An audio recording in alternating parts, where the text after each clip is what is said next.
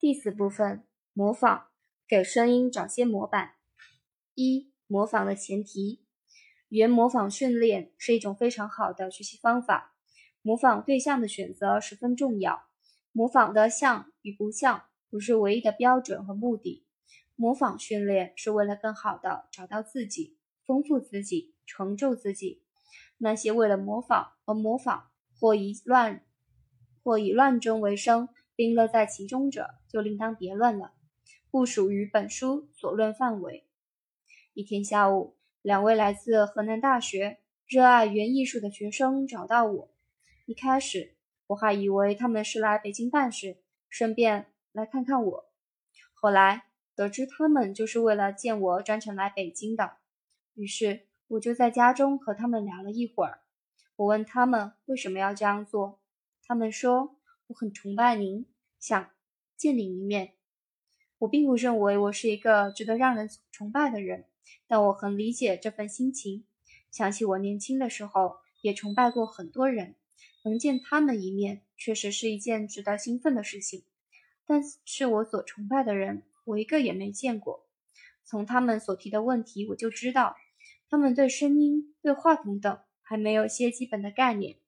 如果跟他们从头讲起，需要有充足的时间，并且针对具体问题进行具体分析。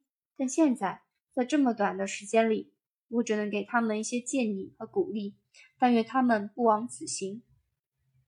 我这样说，并不是我不想见他们，我又不是什么人物，想见就能见，只是对于他们来说。那么大老远的来，那么短的时间，我觉得还不如看看我的几篇心得，了解一些基本的理论概念来的更有效。因为我真的无法在这么短的时间内对他们的语言或声音做任何调整和提高，所以我不建议大家像他们这么做。他们给我听了他们自己录制的一些作品，有动画片，从头到尾都是他们配的。还有模仿我的一些广告作品，主广告国教一五七三，因为没有原声分轨文文件，所以压低了我原声的音量，分别录制了他们的声音，而音乐保留，就像是经过了完美的合成，费了不少功夫，这让我感到了他们如我当年一样的对配音的那份痴迷。但是为了靠近我的声音。他们的声音听上去已经有些变形了，吐字技巧也十分夸张，把我吓了一跳。他们和很多同学一样，已经走入了一个误区。听后，我问其中的一个学生：“你现在多大？”他说：“二十。”我笑了笑说：“不错，有点意思。起码我在你这个年龄还没有你这样的勇气。我觉得年轻人的这份执着是非非常值得肯定的。”我又说。但就你现在的声音条件和语言基础，选我这样的一个声音模板，可能会让人会让你误入歧途啊。于是我给他们打了一个比方：我们的人类声线的音域从低到高是一到十，可能我的最佳音域是二三四五六，你的是五六七八九，而他的是三四五六七，那么他的最佳音域比你的更接近我的最佳音域。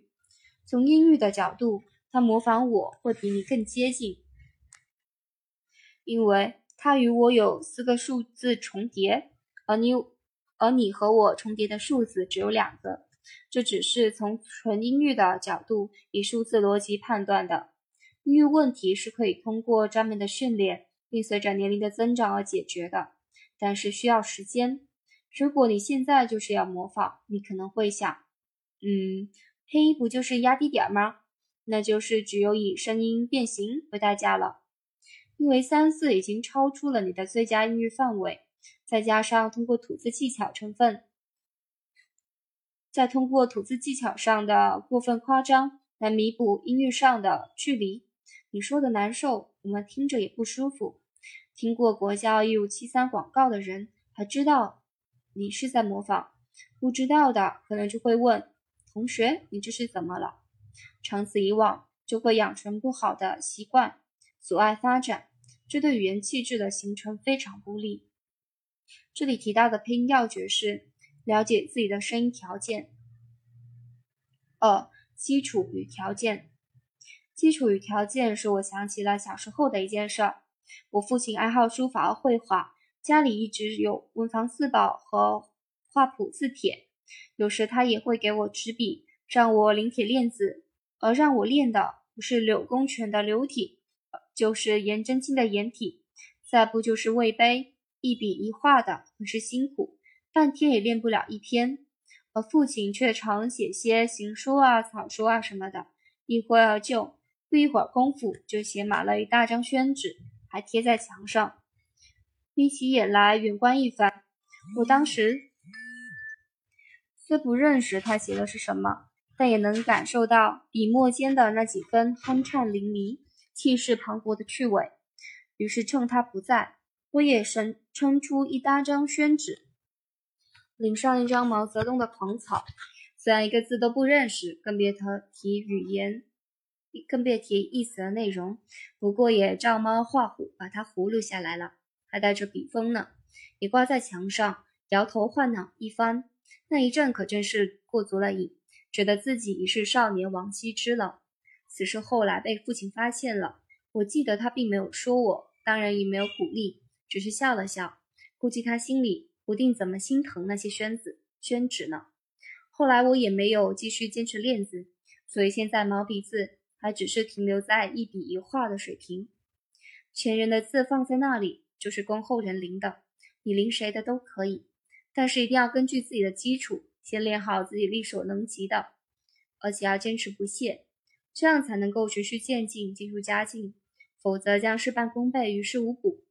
后来我告诉这两位远道而来的学生，可以给他们的声音找些模板，声音模仿就像练字临帖一样，先要选一些适合或接近自己现有条件的模板，只要能摸得上、靠得着，模仿起来容易些，练习一段时间后也有效果。还能提高学习兴趣，保持自自信。如果选择一些自己虽然喜欢，但离现在的现有条件较远的模板，就会有一种去够的感觉，会使自己现有的声音条件变形，练起来不舒服。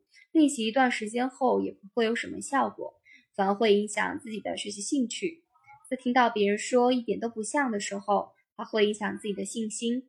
而且长期使用一些不合适。声音夸张的外部技巧，不但声音没有练好，听起来怪怪的，还会形成一些很难改正的不良习惯，那就得不偿失了。这就好像一个人本来拥有刘德华的身材，换成一个刘翔的头还说得过去，如果非要换成姚明的，那令就令人啼笑皆非了。一切外在的形象和外部的技巧，一定是与内在的实质及内涵的积累相统一的。选择的模板一定要适合自己，否则就会像我小时候临字那样，最终适得其反。如果是初学者，没有判断的自我条件的能力，或自己并不知道哪些模板更适合自己，那么可以在老师或前辈的指导和推荐下进行选择。说到模仿的像与不像，不得不提到我的同学张涵予，就是电影《集结号》里的男一号谷子地的扮演者。要说模仿。他一张嘴就是地地道道的秋月风，而且他能将这种模仿天衣无缝地运用到自己的创作当中。他曾录过大量的译制片，连当时上一场的人都分辨不出哪个是他，哪个是邱月峰老师。模仿要真到了张涵予这个份儿上，也算是登峰造极了。邱月峰老师的语言堪称经典，他也是我特别崇拜的前辈。我为什么不模仿邱月峰老师呢？我也问过自己这个问题，我想，也许是因为，第一，我没有张涵予那种非常靠近邱岳峰老师的音色及条件；第二，张涵予老师，张涵予对邱岳峰老师语言的那份感悟，我远不能及。所以在选择模仿时，选择模板时，一定要选择适合自己条件和感觉的，不能完全凭个人的好恶，否则就可能事半。事倍功半，甚至事与愿违。如果我也选秋月峰老师为模板，也许嗓子练坏了，也不及张涵予那样。这里提到的配音要诀是：根据自己的声音条件选择模仿对象。三、广征博取，其实我也不是一下子就成为现在的孙悦斌的。如果大家有机会听听我过去的作品，相信你一定会对自己的语言产生信心。就拿我自己来说，我也曾模仿过很多老师的作品，如童自荣老师的《佐罗铁面人》《黑郁金香》等，乔真老师的《第一滴血》，孙道临老师的《王子复仇记》，基督山伯爵，施荣老师的《倩倩公主》，柏崇新老师的《写意》等。这种模仿是不由自主的，是因为太喜欢、太崇拜了。我把模仿的一些心得体会运用到了我自己遇到的人物角色创作中，如同自荣老师的语言华丽而不失尊贵，清亮而又含儒雅的语风，实在当时实在令我着着魔。我在豪门恩怨杰夫这一角色的创作上，就吸收了童自荣老师的很多语言气质，犹如圣徒中的西蒙。西蒙是罗杰摩尔在饰演零零七之前的一部侦探系列片，片中大量的断案台词很是过瘾。我又借鉴了乔真老师那雍容及敏锐中彰显气智慧、沉稳与幽默间略显性感的语言特质。我说的模仿借鉴，也只是给自己提供一个感觉的方向，因为我不可能完全放弃我自己的基础条件。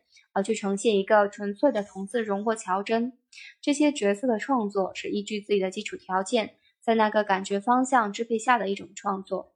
我也理解，现在很多同学没有实践的机会，很难将模仿的所得转化成一种自我创造的尝试，只停留在模仿的像与不像的陶醉中。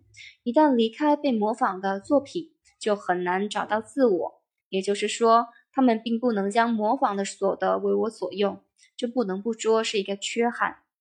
这里提到的配音要诀是：模仿是为了结合自身条件借鉴并运用于创作。四神形兼备，在广告配音工作中，我也曾经模仿过一位老前辈，那就是当之无愧的广告配音大师冯雪瑞先生。冯雪瑞先生一直是我非常喜欢的配音前辈，但我认为。从条件到风格，我的声音与冯雪瑞先生的都完全不同。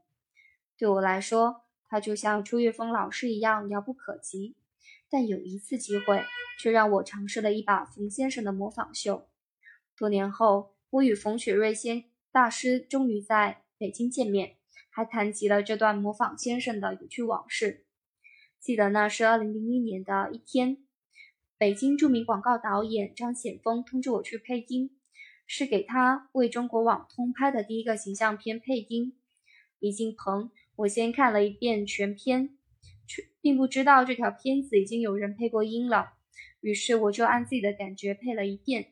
简峰说：“不错，感觉很棒。”我自己觉得也还行。不过老简峰又说：“老孙虽然不错，但我不能用。”这让我很诧异，还以为不够完美，所以我要求再来一遍。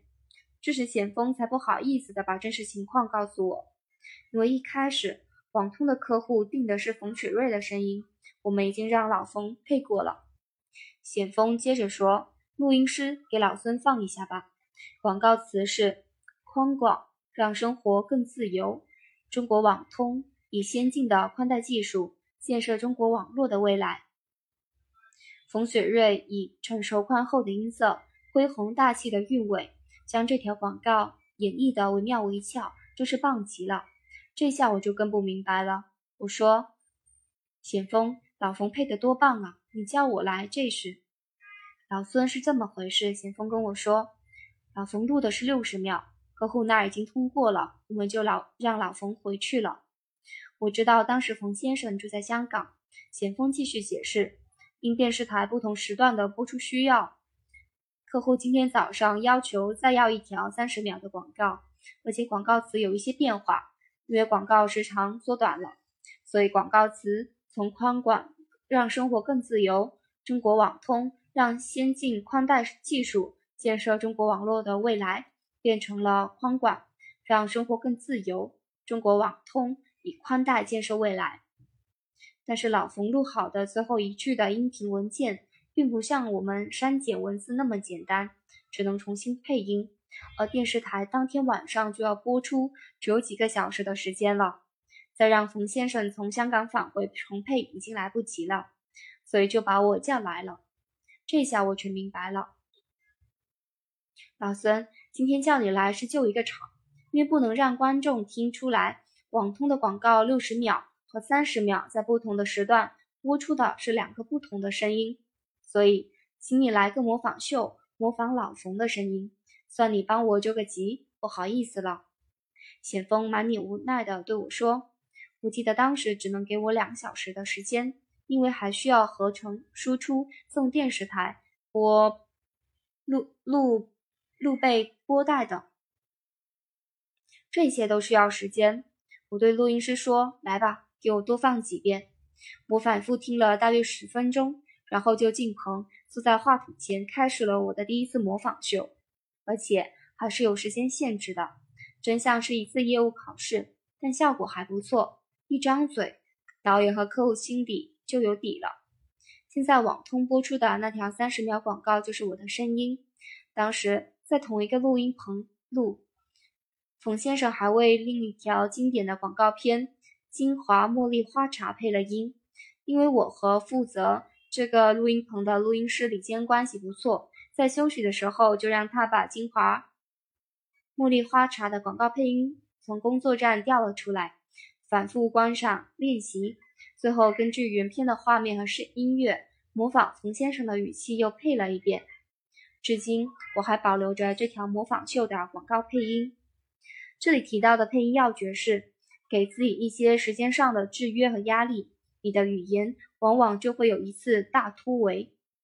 这里提到的两个案例精选是广告中国网通和广告金华茉莉花茶。五、模仿的关键，在模仿网通广告配音的过程中，有一些细节想要和大家分享。比如逻辑重音的选择，宽广，宽广让生活更自由。我习惯把重音放在更上，让生活更自由；而冯先生放在字上，让生活更自由。这就是整个语句的旋律都变了，而且意义也完全不同。这就是阅历不同的结果吧。短短的一次模仿，竟让我领略到境界上的如此差异，真是受益匪浅啊！还有口齿与话筒之间的距离和对词语意念的修饰，比如“宽广”这两个字，一般我们只是把它读念出来，而冯先生的处理会比广告画面更所提供的宽广还要更宽广。这种意念上的修为，远远不是我们日常的口齿和诵读练习就可以练就的，它需要智慧和品味。我感受到的这些，其实都是声音之外的东西。这才是干货，是真正要学和难学的东西。只言片语让我收获如此之多，真要感谢这次难得的机会。最后终于 OK 了，导演和客户都很满意。虽然声音不是百分之百的像，但感觉非常接近。最后播出最多的还是我配的这条三十秒广告。后来很多广告导演都是听了这条广告来找我配音的。这种感觉也逐渐形成了我配音风格中的一种类型。如果不是这次机会，可能我永远也无法获得四种语言风格。所以说，模仿并不是求得声音上的相像，而是要做到感觉上的统一。当然，因为问题也是要考虑的。模仿从某种语言上来讲，对任何人来说都是不可避免的，有时是主动的，有时是下意识的。即使童自荣老师、乔真老师、孙道林老师和包括冯老先生，他们的语言功力也不是与生俱来的，也会或多或少潜移默化的受到同行、前辈和老师们的影响。模仿只是一种学习的手段，更重要的是如何把吸收到的东西转化为自己的东西。这种转化是要靠感悟去消化的，而感悟又来自修养、阅历、品味和敏锐的鉴赏力。要知道功在自外的道理，从而达到广真博取、融会贯通的目的。这里提到的配音要诀是：最难模仿的是意念上的境界及审美上的修为。